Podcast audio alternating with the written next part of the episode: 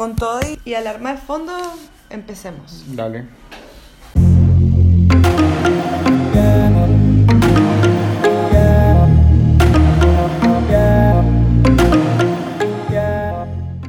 Hola, a quien sea que nos esté escuchando. Hola, al fin, al fin vamos con un segundo capítulo de nuestro podcast. Oye, y este, este podcast es especial porque hace un par de meses compramos un libro que estábamos buscando hace bastante tiempo. Yo te lo regalé para Navidad. Sí. Sí. Y eh, es, un es un libro que, que- que ha estado como, lo he visto bastante en YouTube y como que muchos diseñadores, artistas lo han promocionado. Eh, así que lo leímos, lo compramos y hoy lo vamos a comentar. Sí, es un libro que tiene una continuación. O sea, esta es la continuación del primer libro que sacó Austin Kleon, que es Roba como un artista. Y este, el que vamos a hablar hoy, se llama Show Your Work y que en español es Aprende a promocionar tu trabajo o Muestra tu trabajo. Son 10 recursos de artistas, diseñadores y creativos. Y lo interesante es que Austin en este libro, dentro de 10 capítulos, te va hablando y enseñando cómo mostrar tu trabajo, pero de una manera muy inteligente. Y además aprovechando lo que, lo que puede ver a su alrededor. Cosa que con Diego siempre estamos conversando de cómo es la mejor manera de hacer esto, de forma de que sea eh, natural y que no sea esclavizante. Sí, hay como varias cosas que, que, atañen un poco a eh, eh, este libro, que aborda este libro.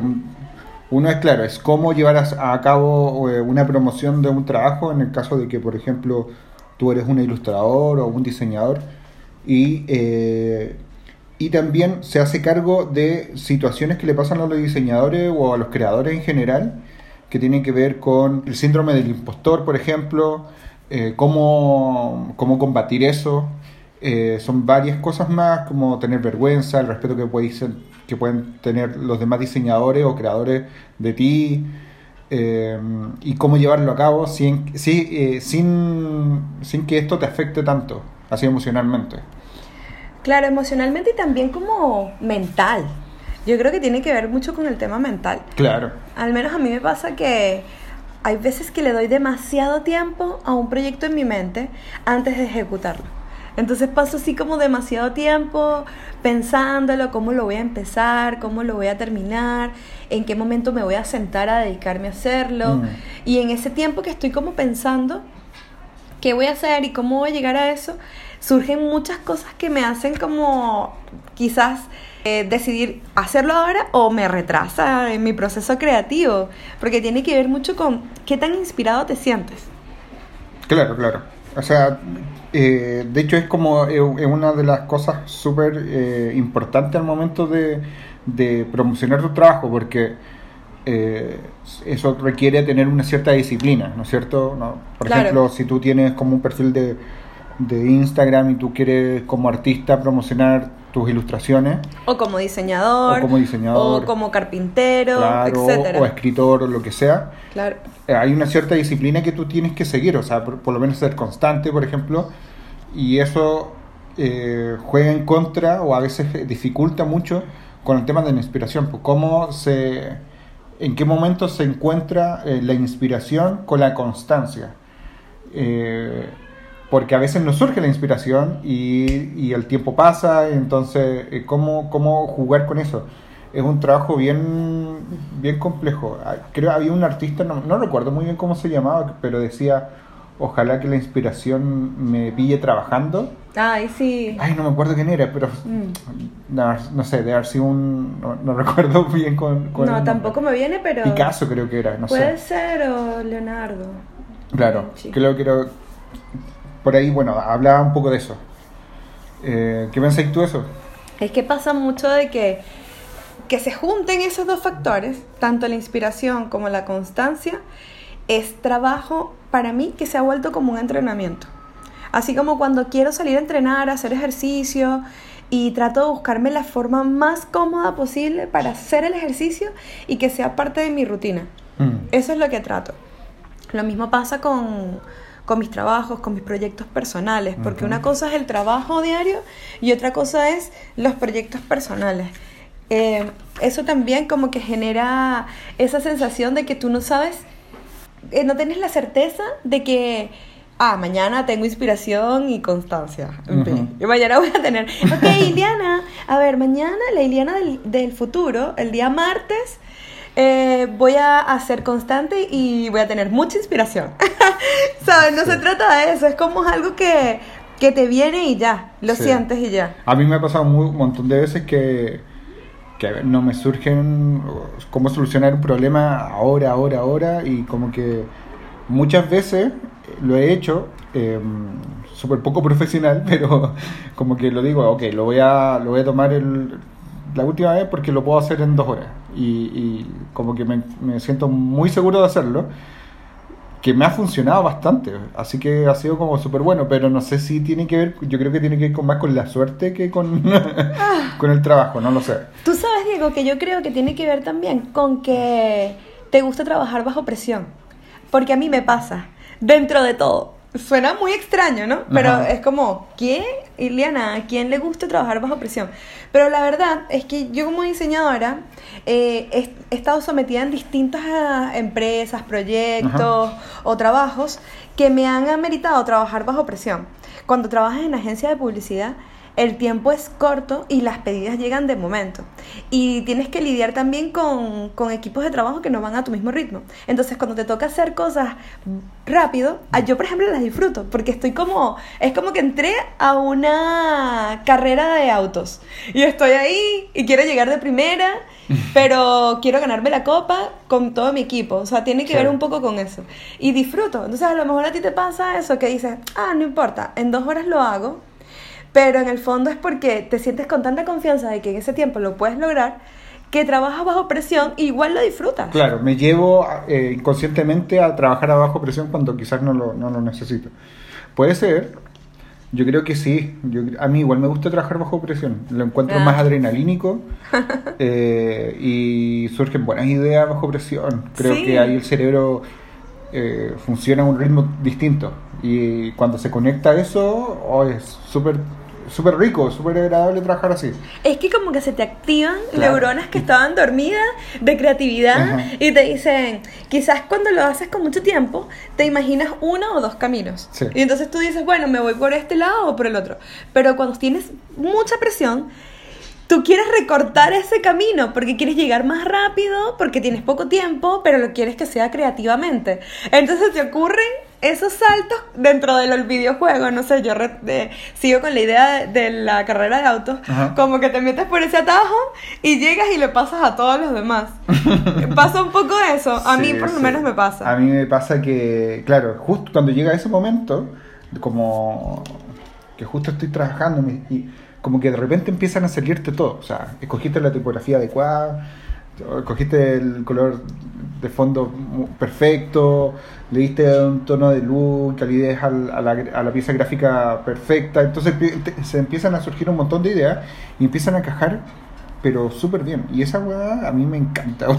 Sí, porque no estás procrastinando, sino estás, vas al objetivo. Claro. Como que tú dices, eh, estos son los colores, esta es la tipografía, esta, Mm. esta es la separación entre cada uno de ellos, ya, es- y este es el mensaje. Tengo el mensaje, armo la pieza y listo. O si tengo que hacer una pantalla para una app, ah, ya yo sé que tengo que hacerlo según estos parámetros y lo aplico. Listo. Claro, claro. Pero vas como con, vas directo a eso. Sí. Oye, volviendo al tema, porque como que nos fuimos un poco de, de la cuestión, eh, volviendo a, a- a- como analizar este libro que se llama Aprende a promocionar tu trabajo de Austin Kleon. eh, bueno, re- retomando un poco porque nos fuimos como en la media volada de, de- de hablar de diseño, que eso es parte también de, de nuestra vida. Entre esto vamos a meter una cancioncita así como de, la radio, como antigua, y después retomando. Bueno, ¿te recuerdas que estábamos hablando de esto? Ya. como de esa musiquita de ascensor. Sí, sí, sí. Me parece súper bien. Oye, entonces, volviendo al tema del libro, Aprende a promocionar tu trabajo, 10 recursos para artistas, diseñadores y, creador, y creativos, de Austin Kleon. Entonces, tú, tú decías que tiene, son 10 capítulos, ¿no es cierto?, en donde poco a poco te van introduciendo y te dan dando esas armas que tú necesitabas para eh, llegar a promocionar tu trabajo. Sea cual sea la dificultad que puedas tener, o sea, si sea porque no sabes hacerlo, porque tienes poco tiempo o porque tienes miedo de mostrar tu trabajo, el libro se hace cargo de cada una de esas cosas y, te lo, y lo, lo, lo que más me gustó del libro es que cita a varios artistas en el que le dan la razón a ciertos títulos que tiene el libro. Eh, Como que lo valida. Lo valida mucho, porque te dicen, oh, puta, no sé, un, un, cantante o otro diseñador o un arquitecto dijo esta frase y es súper inspiradora. O sea, a mí me pareció súper inspirador el libro, me ayudó, es súper rápido de leer.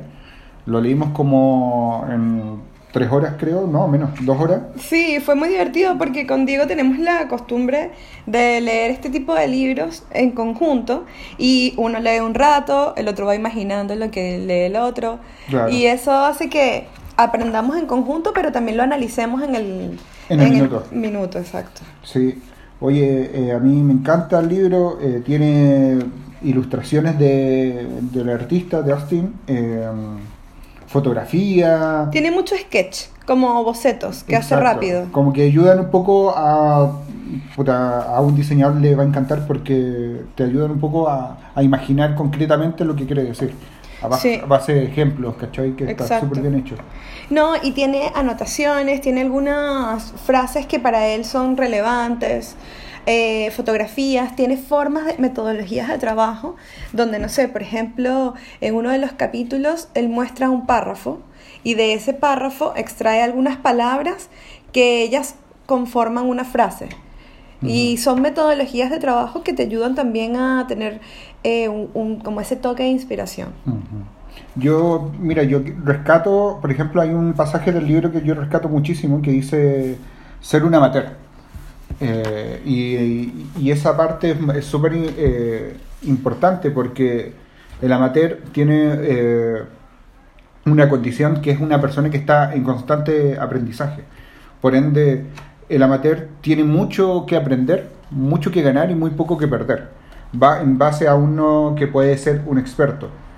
Y ahí es donde el miedo, por ejemplo, de, de mostrar tu trabajo, se va, lo puedes derrotar, porque si tú te sientes como un amateur, no tienes miedo a que alguien más te pueda retroalimentar. Y eso para cualquier creativo es súper bueno porque te quita los miedos de, de inseguridades o de esas cosas. Eh, creo que a mí me, por lo menos ese capítulo me gustó mucho, fue como algo bastante interesante de leer. ¿Cómo lo relacionarías con tu trabajo? Eh, pucha, yo... Con tu proyecto personal. Sí, a mí me... yo tenía muchas ganas, por ejemplo, hace rato de hacer un Instagram y yo sentía como un poco de... Em, no, no, sabía cómo hacerlo y me sentía que quizás no estaba como a la altura, no tenía el nivel o esas cosas.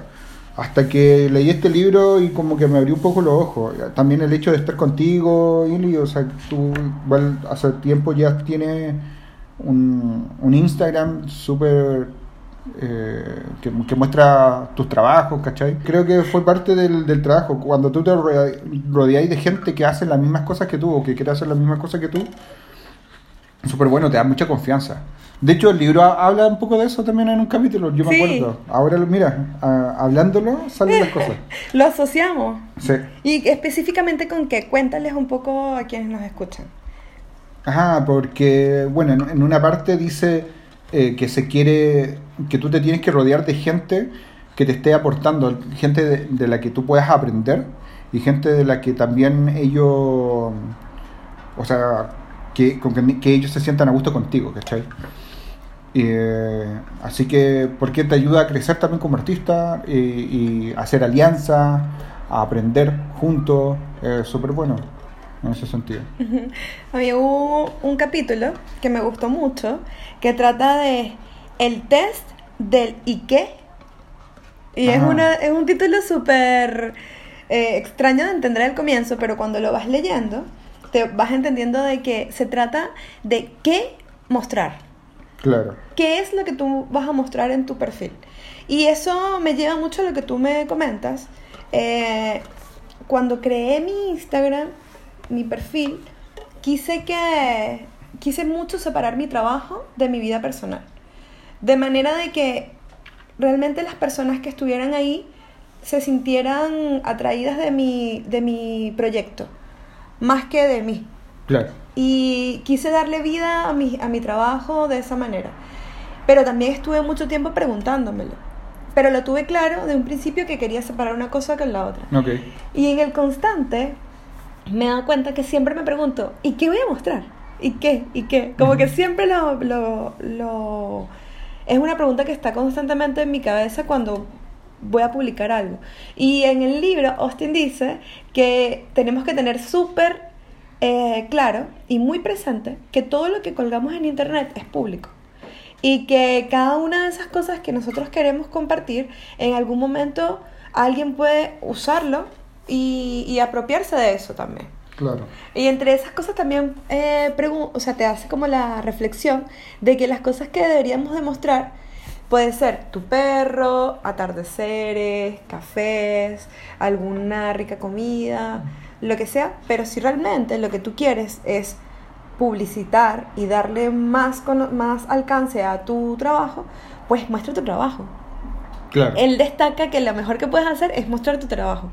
De la manera en, en como tú lo ves y sobre todo enseñando a otros, porque en la medida que tú enseñas vas a aprender más. Claro, son como distintos estados que, que lo, va desglosando el autor, que como que empezáis primero con la confianza en ti mismo de demostrar esto, después cómo hacerlo, hacer aplicado, después eh, qué cosas mostrar, y luego finalmente termina con que tú tienes que devolver un poco la mano con todo esto, porque en una etapa empieza, hay una, una parte donde te dice, empieza a mirar cómo lo- lo- los demás se comportan, o sea, los pares, las personas que tú sigues también, y que te gustaría como llegar al nivel de, promoción que ellos tienen, eh, dice, eh, ve cómo se comportan, eh, aprende cosas de ellos, empieza como a robar entre comillas, lo pongo entre comillas porque de hecho hay un libro que él tiene que se llama Roba como un artista, que lo dijiste el principio, que habla justamente de eso, cómo uno roba como artista, y es como robar estas ideas, estas formas de cómo pro- eh, lo publican otros artistas y después tú enseñarle a la audiencia que tú tienes cómo lo haces también. Enseñar el proceso, la forma, y ahí es donde empezáis como un corazón abierto a mostrar lo que realmente eres tú como, como creativo, como diseñador o artista. Y a eso me recuerda mucho a algo que me decían en la universidad.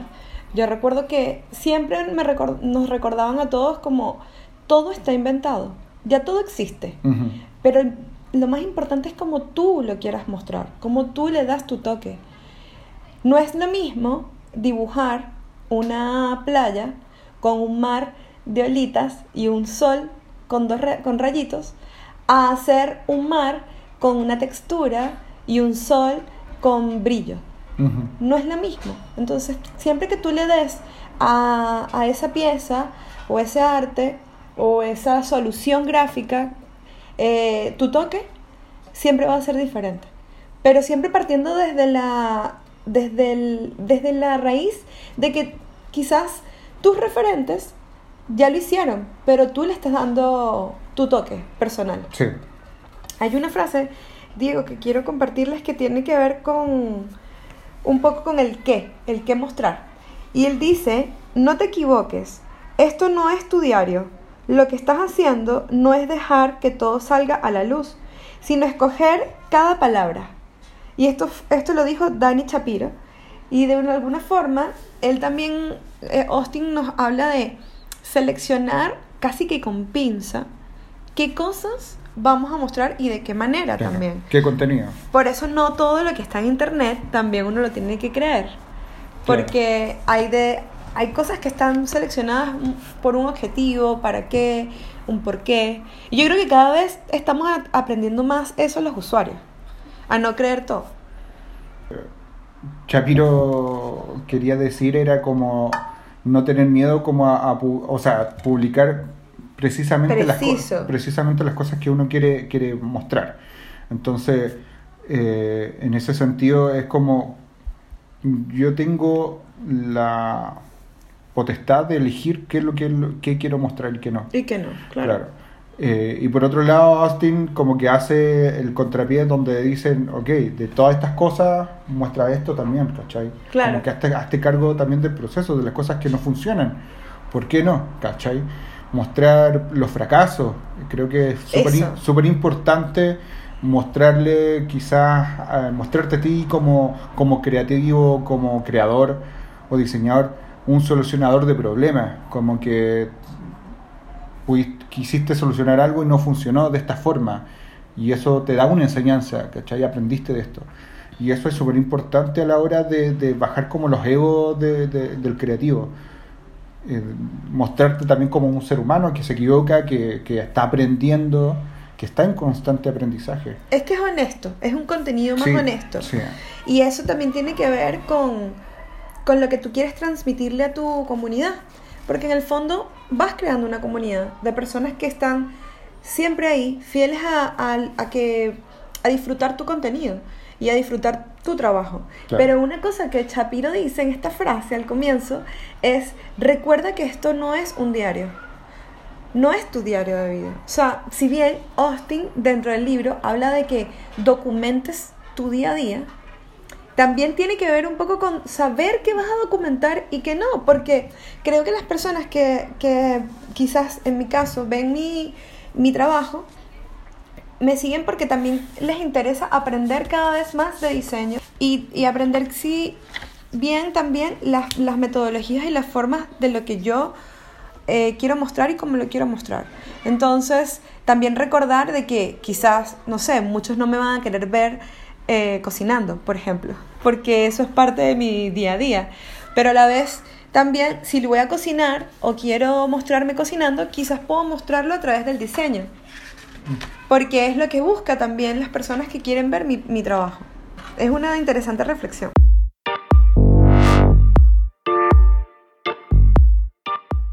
Oye, uno de los últimos también, eh, casi últimos capítulos que habla de venderse y no tener ese miedo típico, por lo menos más, yo creo que eh, más cercano al, tema artístico que, al diseño, por ejemplo, que dice que tiene que ver con no tener ese miedo a venderte porque te vas a poner en una posición como eh, que estás te estás vendiendo como, como artista, te estás promocionando, como que el artista tiene ese, ese resquemor a no ser tan eh, grosero, entre comillas, no sé si se entiende la palabra, al momento de promocionarte, o sea, ser demasiado explícito, con mucha publicidad y todo lo que tiene que ver con, eso, o sea, invertir en, en ti también como, como publicitariamente hablando.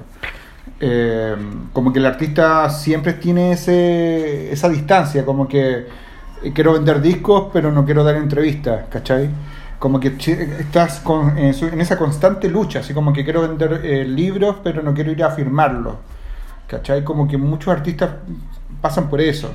Eh, lo mismo pasa con los pintores muchas veces. Y, a- a- y aquí tiene que ver con eso. ¿Cómo lidia un artista con ese miedo o ese prejuicio al venderse eh, publicitariamente hablando? ¿Qué te parece como la reflexión que hace Austin con, con esto? Bueno, no sé, yo creo que igual es difícil eh, tener una posición en eso. Yo voy a dar mi, como mi opinión sin, eh, sin dar mi posición, realmente. Hay artistas que lo que quieren es crear. Entonces, como quieren crear, el tema de las redes sociales, de promocionar su trabajo, de buscar la manera de comunicar su trabajo, llega a ser hasta odioso para ellos eso. Mm. Entonces, quieren realmente dedicarse a vender. O sea, perdón, quieren realmente dedicarse a crear, No a vender. no a vender. Claro. Entonces, el hecho de que tengan que lidiar con esas dos eh, eh, vertientes hace que también pierdan un poco la inspiración, porque se tienen que preocupar por eh, publicar, se tienen que preocupar por tomar la mejor foto, por responder todos los mensajes. Es un trabajo constante. Y, y esto lo estamos llevando al tema artístico, entre comillas, por el hecho de que nosotros queremos dar un ejemplo de que todos somos artistas en cada uno de nuestras, nuestros rubros, nuestras temáticas, etcétera, profesiones. Pero eso pasa constantemente con, en realidad con todo, con todo a nivel publicitario, a nivel de, de, mostrar el trabajo. Y algo que he aprendido es que hay que disfrutar más el proceso que el producto final. Cuando tú empiezas a disfrutar más el proceso y a mostrar más el proceso, el producto final, yo creo que ni siquiera es tan interesante mostrarlo. Porque los usuarios están disfrutando mucho Sí, pero- conocer los procesos, el desarrollo. Pero cómo lo, tú tienes que promocionarte también, pues, o sea, en el fondo lo que habla la- lo que habla Austin es más allá de tú hacer cosas súper lindas e interesantes, si nadie te conoce, voy a seguir haciendo Vas a ser un desconocido, un o sea, fantasma. vas a hacer tu Instagram y todo, vas a subir, subir promociones, pero si nadie te conoce, Ujú. Eh, vas, es como lo mismo que hu- hubiera, no hubieras publicado nada, en el fondo. A eso voy. Que me doy cuenta de que, eh, por lo menos para mí, en mi, en mi Ujú. caso personal, ahí sí doy como mi, mi opinión personal. Porque estaba tratando de despegarme con la opinión que te daba anteriormente, sin- siendo un poco más neutral. Ok. Pero desde mi vi- punto de vista, yo lo que he aprendido es a mostrar más los procesos, el desarrollo del producto. Por ejemplo, cuando hago mis tutoriales, muestro el video de cómo yo hice la ilustración y luego muestro la ilustración. Y me he dado cuenta de que la comunidad aprecia mucho más ver ese desarrollo, ese proceso, a ver la ilustración lista, terminada. Sí disfrutan verla terminada, pero no aprecian mucho más el contenido porque aprenden junto conmigo. Claro, pero, pero al momento de promocionarlo, o sea, ya poner plata, ¿no es cierto? De, de- porque enfocándonos bien en, en lo que dice Austin en este capítulo es como que eh, no tener miedo, esa, esa, y es finalmente lo que quería llegar, que es no tener miedo a esa lucha con no querer promocionarte por, por algo de, de- de venderte, ¿cachai? Eh, tú lo dijiste súper bien al principio, eh, ni lo estás soñando. Ay, sí, está teniendo un sueño. Es que venimos del parque y, y ahora está durmiendo Mira, placenteramente. Tenemos un corte aquí. Mientras Ya. despertamos a Milo de una pesadilla, parecía. No, finalmente lo que se trataba del capítulo era como ese miedo a venderte, a venderse, ¿cachai? Y tú lo dijiste muy bien al principio, que era... eh, Lo dije veces- bien solamente al principio. Sí, es que, es, que al final- es que yo creo que lo tomaste por otro lado y era como que está bien, está correcto, pero creo que el foco del capítulo es, es otro, que es como... A ver, ¿cuál? ¿Por qué eh, el artista tiene ese miedo a venderse? ¿Cachai? Tú lo dijiste como que no es, no es que no sea miedo a veces, o repulsión, o, No, claro. o negación, sino que muchas veces tiene que ver con que no se hace tan interesante esa pega, o eh, no hay tiempo para hacer esa pega. Eh, yo creo que hoy, en tiemp- hoy los tiempos han cambiado, o sea, el hecho de tener la tecnología de nuestro lado hace que eh, el modelo de negocio de la venta de arte sea totalmente distinta. Y, y ahí es donde cada artista se tiene que hacer cargo, es su propio productor, es su propio manager y, él es su propio artista y es su propio community, en fin, y se tiene que hacer cargo de todo. Eh, la industria ent- entera cambió así. Lo mismo pasa con los artistas. Si tú ves a un cantante, el cantante no solamente se encarga de hacer música, sino que también se encarga de llevar sus redes sociales. Eh, obviamente, seguramente habrán muchos artistas que quizás no llevan sus propias redes sociales y lo, se lo entrega a un, a, un, a un equipo. Pero hay una gran cantidad que comenzó, al menos comenzó así, mostrando ellos mismos y haciendo su pega, la pega más difícil, la más pesada, que finalmente es venderse. Eh, yo creo que es parte del, de- del trabajo, uno tiene que quitarse ese, ese switch de, de que yo soy artista, a mí me van a, van a descubrir solo, porque no va a ocurrir y, y tratar de venderse nomás. Es la única forma de conseguir eh, una mejor posición o un, un proyecto interesante, eh, hacerse más respetado dentro de la industria y finalmente conocido que me imagino que gran cantidad de artistas eh, pueda desear o no. Eh, pero yo creo que va por, por ahí la, la, la mano. No sé, ¿qué pensáis tú? No, me encanta porque eh, yo te oigo y de eso se trata también este podcast. De nosotros conversar este, nuestros puntos de vista y en el proceso como, como ir analizando más a profundidad, porque ya igual esto lo habíamos conversado anteriormente. Y me encanta porque es justamente lo que yo, lo, hacia eso era lo que te decía yo, Diego, que en un principio te daba mi, mi opinión muy neutral, sin darte como eh, mi opinión directa, que quiere, tiene que ver con que, claro, el artista, ese proceso de promocionarse es aburrido. Y, pero obviamente en el tiempo nos hemos dado cuenta de que si no me vendo yo, nadie lo va a hacer por mí. Y eso de los representantes, managers y todas esas cosas que pueden tener los cantantes, músicos o, otros o grandes artistas ya reconocidos y con mucho, mucho alcance, eh, no pasa tanto. Pero yo he aprendido, en mi caso, a, a que me gusta mucho más mostrar el proceso. Y de esa manera he aprendido a vender mi trabajo de una manera en donde yo no lo veo tan tedioso, que es el publicitarlo, el... No, porque siento que armo una historia con mi, con mi proceso. Mm. Y, es, y siempre es importante contar buenas historias. ¿Sabes? El contar buenas historias es también parte de lo que dice Austin, que al contar buenas historias hace que el contenido también sea más interesante, más genuino, más honesto y las personas conectan mucho más. Porque ya no es algo tan producido, sino es algo que sale naturalmente.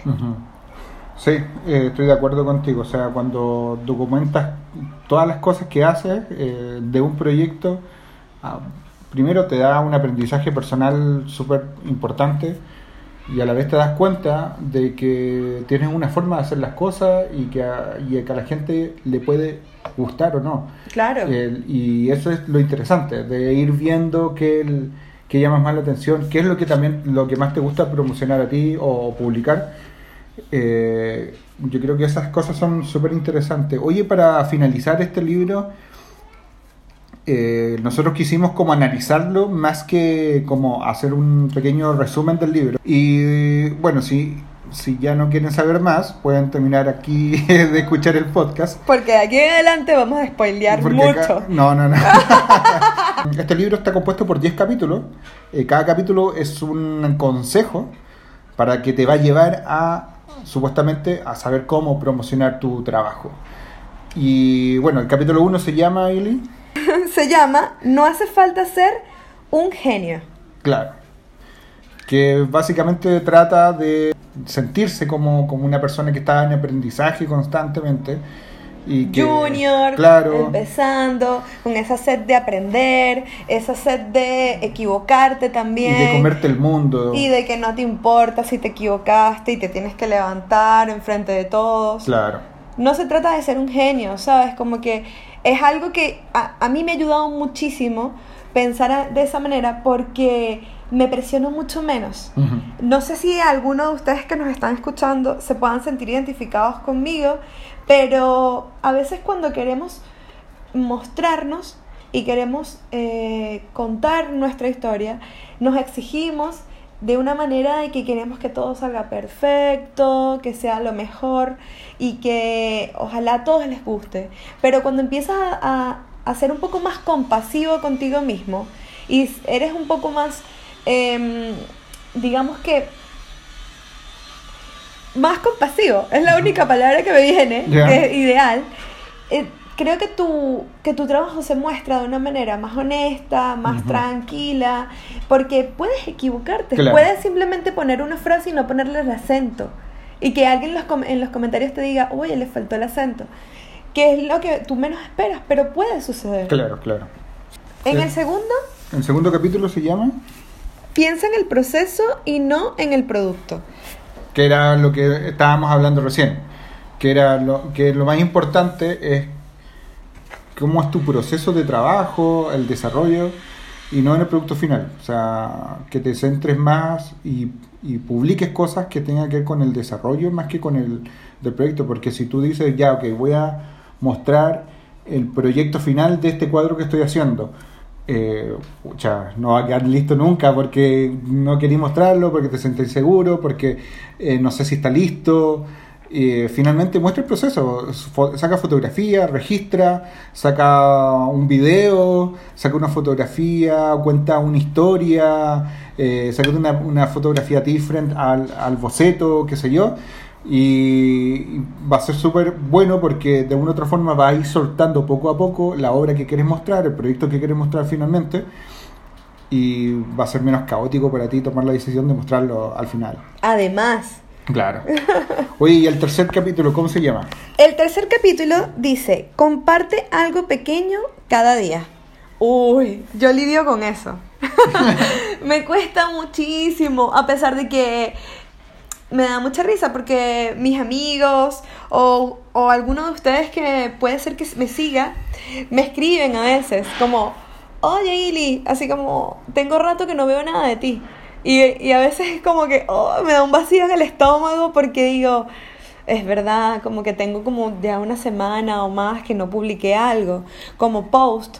En los stories de Instagram, y yo me enfoco mucho en Instagram, en esa red social, porque es la que más utilizo con mi trabajo, eh, me pasa que a veces también necesito despegarme de eso. De hecho, no sé, esto es como un dato extra. En el último tiempo he visto mucho en mi teléfono cuánto tiempo paso en la pantalla. ¿Sabes? Como que constantemente en la aplicación. Y también encontré una herramienta que te dice, eh, te cronometriza cada, cada cuánto estás en Instagram. Y tiene una alarma donde te dice así como, hoy has utilizado la aplicación por tanto tiempo.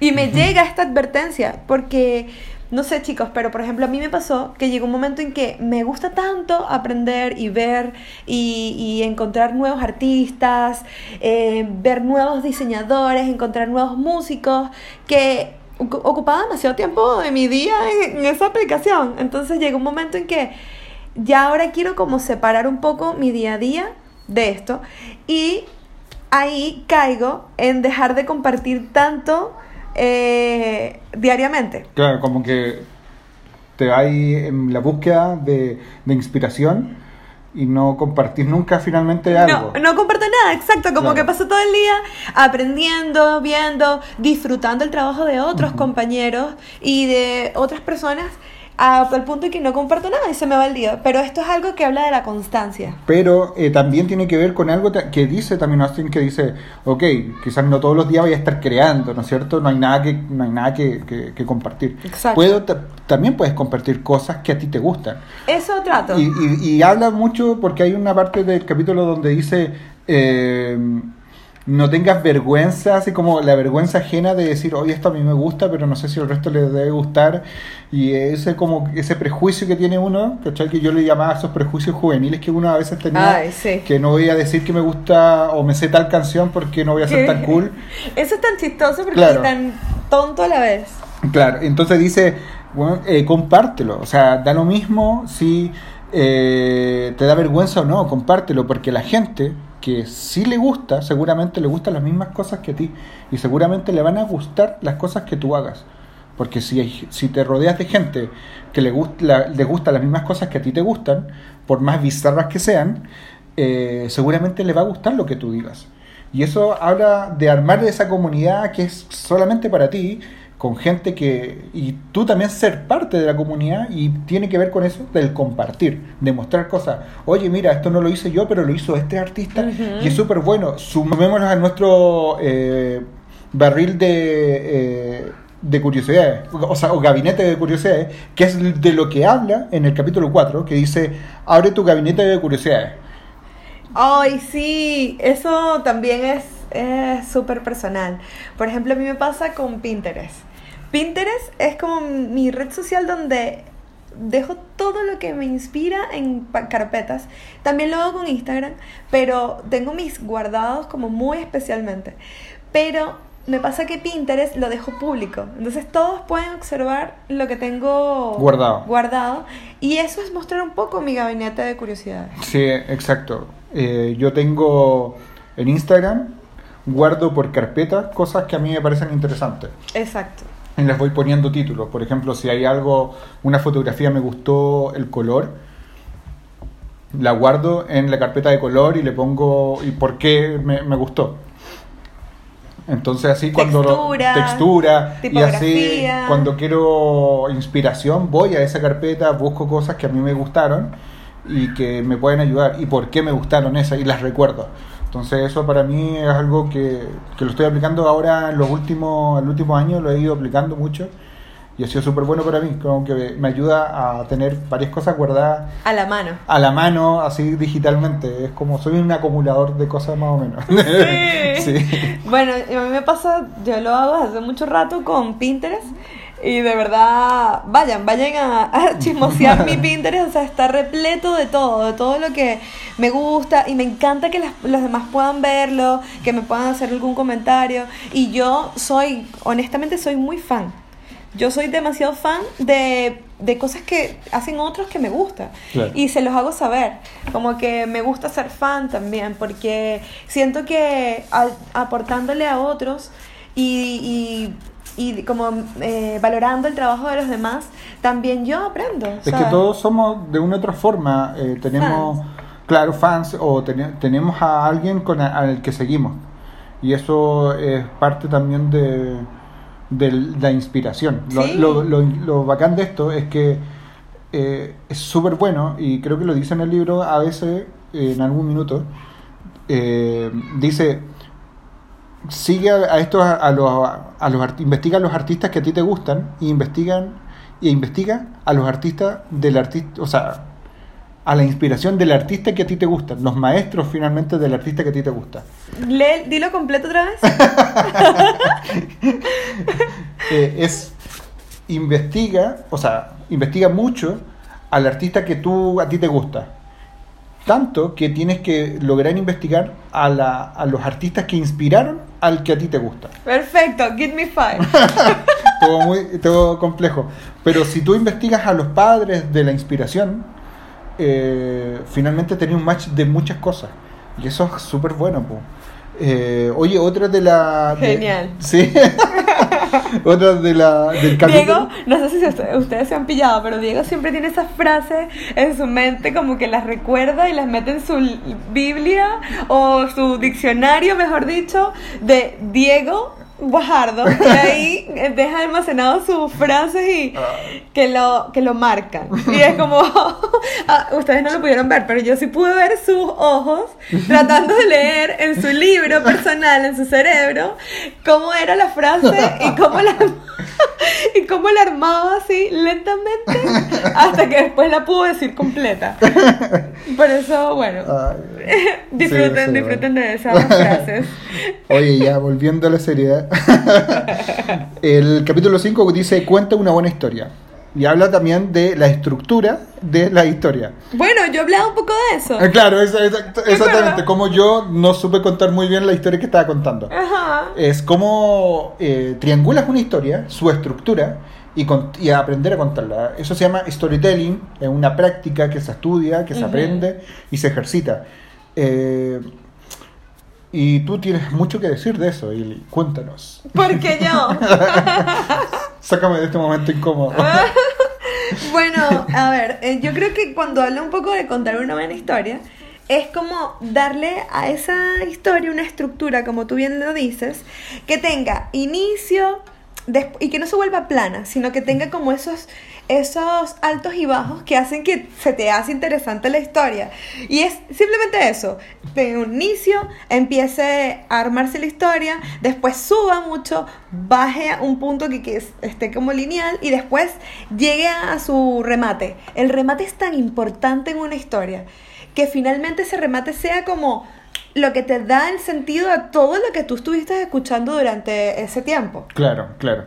El libro, creo que hay una estructura que está en el libro, obviamente no la vamos a decir para no revelar el spoiler, eh, pero sí, hay, hay como una estructura que, que, que- que eh, que comenta Austin y es más o menos lo que tú dices que es eh, con un principio, una estructura, una, un, un clímax, ¿no es cierto?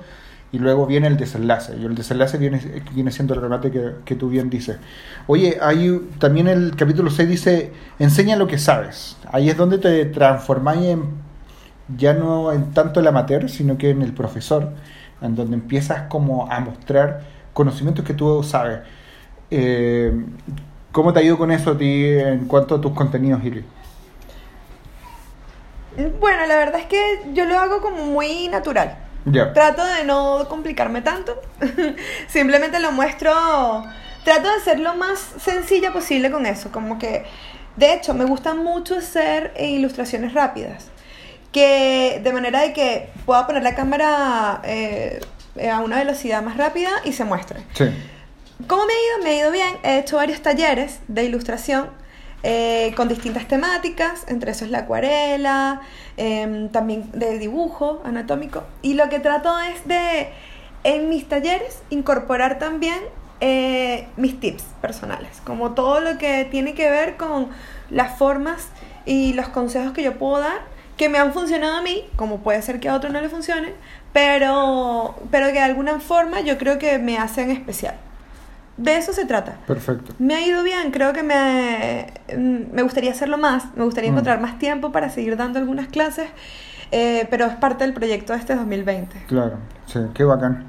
Oye, eh, después viene el capítulo número 7 que dice...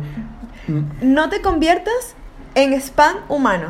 Diego, ¿qué crees tú acerca de eso con respecto a, a las personas que sigues o quizás tú mismo con tu, con tu proyecto? ujú. ¿Te consideras spam humano? Yo recuerdo que el otro día me decías, a ver, mm, estuve viendo en, un blog que sigo que los días miércoles es un día perfecto para publicar, porque la audiencia está más atenta y quizás es mucho mejor. Y me dijiste, recuerdo, me voy a preparar para el día miércoles. Así que eh, esta semana, el lunes, empiezo, espero el martes ya tener listo el post y el miércoles lo publico. Y yo decía, uy, en mi mente era como, qué programado, no podría ser algo así, ¿sabes? Como que quizás es el canal correcto, pero me recuerdo cuando empecé a publicar, como que ni siquiera pensaba como en una hora o algo así. Eh, redes sociales como Instagram, y creo que las demás deben de tenerlo también, te muestran los horarios exactos para publicar. Y tú me decías así como, "Mm, creo que el miércoles es un buen día. Eh, sí, bueno, lo que pasa es que yo, eh, para mí es nuevo esto de estar promocionando. Empecé mi, mi, canal de Instagram o página de Instagram hace bastante poco. Entonces, yo no soy tan bueno publicando en mi Instagram personal. Por ende, encontraba que iba a ser demasiado complicado hacerlo con un Instagram ya que tiene que ver con un objetivo comercial finalmente o de promoción eh, o de currículum, no sé. No sé la verdad cómo es el objetivo que tiene mi Instagram todavía. O de pasarla bien. claro, con un objetivo de, de mostrar mi trabajo. Entonces, eh, lo que pasó fue que tuve que ponerme autodisciplina para eh, programarme y tener encontrar un espacio dentro de mis horarios en el que estoy como activo, el Diego activo. El Diego Eh, activo. Claro, porque después de las 6 creo que no, no soy para nada activo y, y como que ya quiero descansar y, o, o nutrirme de otras de otras formas, escuchando música o viendo un documental, una película. Sí, total. A veces hace mucha Claro. falta desconectarse y hacer lo que a uno le gusta. Sí. Oye, y, y bueno, tratar de, de ser así bien conciso eh, y que ese contenido sea el indicado, porque si yo me puedo, empiezo a publicar un montón de cosas día a día, yo a veces tengo ese miedo de convertirme en ese spam humano, que finalmente que es como empezar a generar contenido súper ridículo o que ah, finalmente a la audiencia no conectan con la audiencia y a la audiencia te ve como que, oye, esto ya no me está, no me está gustando el contenido que está publicando. ¿Y te ha pasado que tienes alguna persona que sigues hace mucho tiempo o una cuenta de algo que te gustaba hace mucho tiempo y se han vuelto para ti spam y los has dejado de seguir? Me ha pasado más con amigos que con, que con, con empresas. Con amigos que claramente no voy a mencionar aquí. Ouch. Oh. O familiares. O sea, amigos digo amigos de, de Instagram. En general, pueden ser familiares, compañeros de trabajo. no lo sé. Pero Oh, seguramente, rayos. pero seguramente yo también he sido muy spam para muchas personas. ¿Cachai? Y eso está bien reconocerlo y auto eh, entender que uno puede llegar a hacer spam también.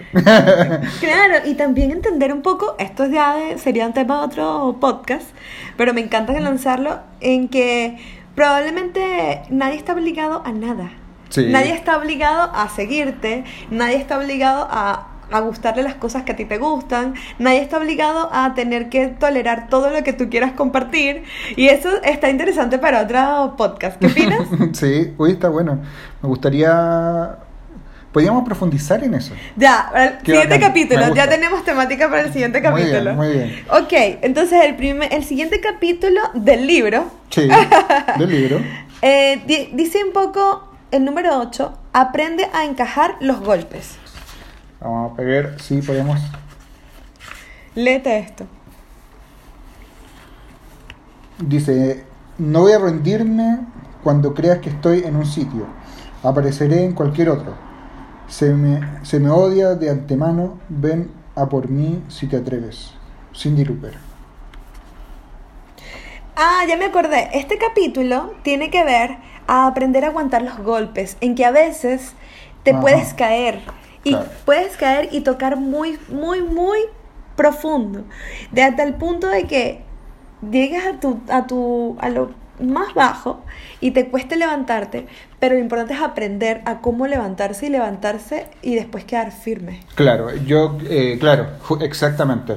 Y, y muy precisamente tiene que ver con, el- bueno, si estamos siguiendo como la mecánica de Instagram, es como cómo lidiar con los trolls, que son los haters o trolls que, que, que lo puedes llamar, que son las personas que te empiezan a boicotear tu trabajo, a decir un montón de eh, cosas que pueden estar Hirientes. hirientes o no Nada para que tu ver, trabajo o no. que se las pregunta. Claro, eh, y cómo lidiar con eso. Este capítulo es súper importante porque te ayuda un poco, es como un respaldo emocional que te da, eh, le da al creativo a- o a- al diseñador, porque a veces uno pone mucho corazón en el trabajo y lo, lo, publica con la intención de que a mucha gente le pueda interesar o gustar. Entonces cuando hay gente que quizás no le pareció, que puede estar en su todo su derecho, eh, ¿Cómo lidias con eso? ¿Cómo lidias con, con ese dolor que dice, oye, es, es un trabajo que hice yo con harto amor, con harto cariño? Eh, pero creo que el libro habla de cómo, cómo lo enfrentas, como comentarios de otras personas y ya, ¿cachai? Que no te están haciendo un comentario eh, personal, sino que es a tu trabajo. Y es cómo vuelves a sentirte ese amateur y dices, bueno, ok, es parte del aprendizaje. Si no te gustó, puta, gracias, tomarlo como algo positivo, Claro. como una retroalimentación.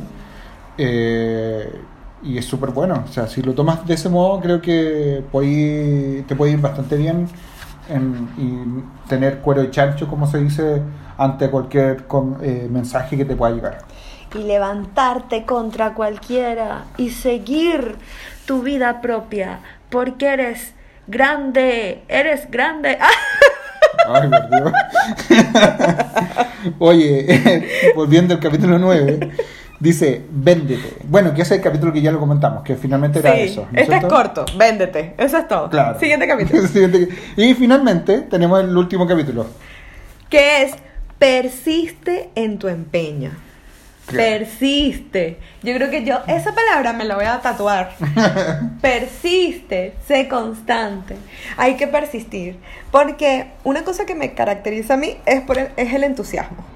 Pero me cuesta persistir, me cuesta tanto ser constante, es porque me aburro fácilmente. Sí. Es, es algo que me, me, me pasa mucho. Mm, sí. Y a, a mí igual me pasa, que a veces a mí me frustra, entonces digo, ya, perfecto, ya no quiero seguir con esto. Y le doy, doy vuelta a la página. Que por un lado está bien, porque como que soy capaz de eh, superar los problemas rápidamente, pero por otro lado no está nada bien porque que eso quiere decir que te rindes muy rápido. Claro. Pero lo que yo me quedo en un- una parte del capítulo de- del libro, eh, por- con esto yo finalizo un poco mi, mi, mi, mi crítica o resumen del libro, que tiene que ver con... Ay, se me olvidó. Bueno, lo que quería decir del persistir. Ah, ya, ya me acordé, me acordé, me acordé. Dale, Diego, tú puedes. Me acordé. Adelante. En el capítulo que dice. Rebobinando. Play. es, vuelve a intentarlo. Que es como. No. No es como seguir aprendiendo sobre lo mismo, sino que también aprender de otras cosas. Eh, y volver a ser amateur. La importancia de eso, volver a comenzar, volver a aprender, volver a enseñar. Y eso es súper bueno porque vayan en constante búsqueda y capacidad creativa va a haber de sobra, porque siempre voy a estar tratando de aprender algo nuevo. Y con eso me retiro. Lentamente. Lentamente. Y, sí. Oye, el libro, en resumen, es bastante bacano, ¿no? ¿Qué pensás tú? A ver, em, para cerrar un poco lo que decía de persistir, yo creo que una de las cosas que más me aportó el libro es que tengo que mm, tenemos que ser constantes en la medida de que esto sea divertido y provechoso para ti. Porque el que tú quieras promocionar tu trabajo tiene, tiene que ser algo que se vuelva natural, que en el fondo te haga vivir, te haga sentir, te haga estar contento, estar feliz, que sea parte de ti, que no sea una, un trabajo o una pega más, como dicen en Chile, Ujú. sino sea parte de tu día a día, pero porque tú aprendiste tanto estos métodos de forma de que ya es parte de, tu, de ti como profesional. Eh, yo creo que este libro le funcionaría a cualquiera, a cualquier profesional de cualquier área que se crea, crea- que se sienta y que se crea creativo, que se sienta una persona que valora lo que hace a diario y que quiere compartirlo al exterior de una forma de aporte educacional Claro. y sobre todo de una manera honesta y muy eh, provechosa para todos, porque el hecho de compartir y de aportar a los demás lo que tú sabes es hacia es el, es el hecho que todos estamos lo, es lo que nosotros necesitamos. Pienso que ya me estoy así como yendo en una We are the world, we are the princess. Yeah. Como que me siento como en el video de Michael Jackson y todos los, y todos los niños y todas las nacionalidades y tal. Bueno, yo soy un poco así, me gusta mucho pensar de esa manera. Pero siento que el hecho es que Ay, pero pero dijiste Michael Jackson con todos los niños. es verdad. No. Cortémoslo, cortémoslo. Cortemos esta parte. Ya, volviendo a lo que decía. Me pasa que siento que el libro te engloba eh, a tal punto tantos datos y tantos consejos que te hacen ser cada vez eh, menos, eh, menos programado y más, eh, más natural. Sí, Hacia eso voy. Espero que se haya entendido. Pero es, es un poco eso. sí. Em, y nada, les recomendamos 100% esta, este libro de Austin. En otro episodio de nuestro podcast vamos a hablar de Roa como un artista, sí. Que es el No primer si- libro. Pero no sé si en el próximo episodio. No, en cualquier otro episodio. Claro. Ustedes Ah. díganos en los comentarios si lo quieren escuchar también. Sí, bacán, sí, no, claro, sería súper bueno que nos contaran eh, qué les pareció, eh, si les gusta este tipo de, de, de audio, de contenido, de analizando libros. Analizando libros. claro. Oye, eh, Ah, Diego, pero comentemos cómo adquirimos el libro también. ah, sí, bueno, nosotros lo compramos por internet. Eh, ah, no, este lo compré en una librería de acá de Santiago. Contrapunto creo que era. No tengo nada con, nosotros no tenemos nada con, con las marcas que estamos nombrando, ni con el autor menos. eh, sino que nos parecía bastante interesante. Cuando, cuando fuimos a Nueva York lo encontramos en inglés. Eh, no lo compramos porque eh, teníamos muy poca plata en ese No, minuto. no, es que Encima. y también estaba en el Museo de Historia Sí, Nacional. y, y- y, no sé, creíamos que íbamos a volver, pero no, no, no se pudo volver después porque tuvimos otros panoramas por hacer. Y finalmente lo encontré acá en, en Chile, está en español, así que eh, sí, para la gente que, que no sabe tanto inglés, está en español, nosotros lo compramos en español, pero también está en inglés. Está muy bien traducido, creo yo.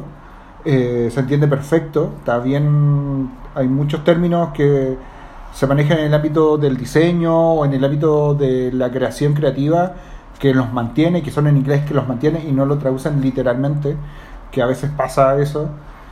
Eh, así que bastante bueno, lo compramos ahí, también lo pueden encontrar por internet en Busca Libre. Eh, es amarillo y cuadradito, chiquitito. En su portada es amarilla con tipografía manuscrita, letras negras. Y es un libro muy, yo encuentro que es minimalista su Sí. el diseño y es de la, de la editorial GG o GG. No sé cómo se llama la verdad en la editorial. ¿no? Sí, GG, aquí está. Y el otro es de la editorial Aguilar, el primero. Claro. Así que bueno, eh, les recordamos que están escuchando Diseño con... No. No, lo que pasa, tenemos un problema. Lo que pasa es que no tenemos nombre de podcast. Porque nos dimos cuenta que hay otro podcast que se llama igual que nosotros y lleva como dos años dando vueltas y nosotros nunca nos dimos cuenta Y de por eso no podíamos subir el capítulo en Spotify. Claro, y, y lamentablemente eh, estamos buscando nombre. Así que si ustedes conocen de un buen nombre para, para ponernos, sería bacán igual. Oh, ¿no? me encantaría. Pueden dejarnos en los comentarios qué nombre les gustaría del podcast. Eso me encantó. Claro. De verdad, lo que se les ocurra y que nosotros le transmitamos sería genial. Sí, ¿qué hablamos del, en el podcast? Bueno, de diseño, hablamos de inspiración, cosas que nos parecen interesantes hablar, métodos de investigación, todo lo que tenga que ver con el mundo del diseño eh, y de eso, del diseño. ¿verdad? Sí, también les vamos a dejar una encuesta en el story, se me acaba de ocurrir. Hello, noti- hello, noticia. Hello, noticias. Tenemos noticias nuevas. Ah, anuncios, anuncios. Eh, vamos a dejar un, un story donde van a tener tres encuestas. Una, donde eh, van a poder poner qué nombre les gustaría del podcast. Otra, eh, cuál es el siguiente, las siguientes temáticas que les gustaría que abordáramos. Y por último, uno donde nos sugieran a alguien que les gustaría que en- entrevistáramos o que pudiésemos invitar a nuestro podcast. Buena. ¿Qué te parece. Diego? Sí, bacán. Ah. Oye, eh, eso. Y bueno, primero eh, pedirle un poquito de, de- de disculpa eh, porque por el audio nosotros estamos grabando desde un celular, así, En nuestra casa. así de sí. amateurs somos en esto, totalmente. Total. Eh, nos estamos poniendo las pilas como para tener un micrófono, tener mejor calidad de audio. Eh, tomo tomo eh, los comentarios de, de un amigo que, que me lo dijo también, que, que mejorar el audio. Lo vamos a hacer en un futuro. Estamos abiertos a recibir eh, donaciones también para comprar el micrófono. Uy, qué buena idea. Sí. Así que nada, pues eso, como lo que dice la Ili, que cualquier idea nueva de, de capítulo que podamos hacer son bienvenidas. Nosotros la vamos a tomar y, y la, la analizamos o la charlamos. Sí. Recuerden que nos pueden escuchar por SoundCloud, por eBooks y también por YouTube. Y próximamente, ojalá en Spotify. Ojalá en Spotify. Eh, estaremos publicando más seguido en- Instagram, se los prometo. Eh, vamos a hacer más esa pega y ese trabajo desde las publicaciones, contándoles un poco lo que van a descubrir dentro de este nuevo episodio. Y vamos a estar más presentes por allí. Así que, además de eso, espero que lo hayan pasado finísimo, que les haya gustado mucho. Y recuerden que estamos por acá. Así es. Eh, nos pueden encontrar en Instagram. Bueno, lo vamos a poner en la descripción de donde estés escuchando este audio. Y bueno, cualquier cosa estamos abiertos a cualquier eh, Sugerencia. sugerencia de nombre. Nosotros igual estamos haciendo harta la pega de buscar un nombre. Es difícil Es para difícil. nosotros tomar una decisión. Por ende, esa responsabilidad caerá en ustedes. Así que, bueno, gracias por escucharnos, un abrazo y nos estamos viendo. chau, chau. Besitos. We are the children.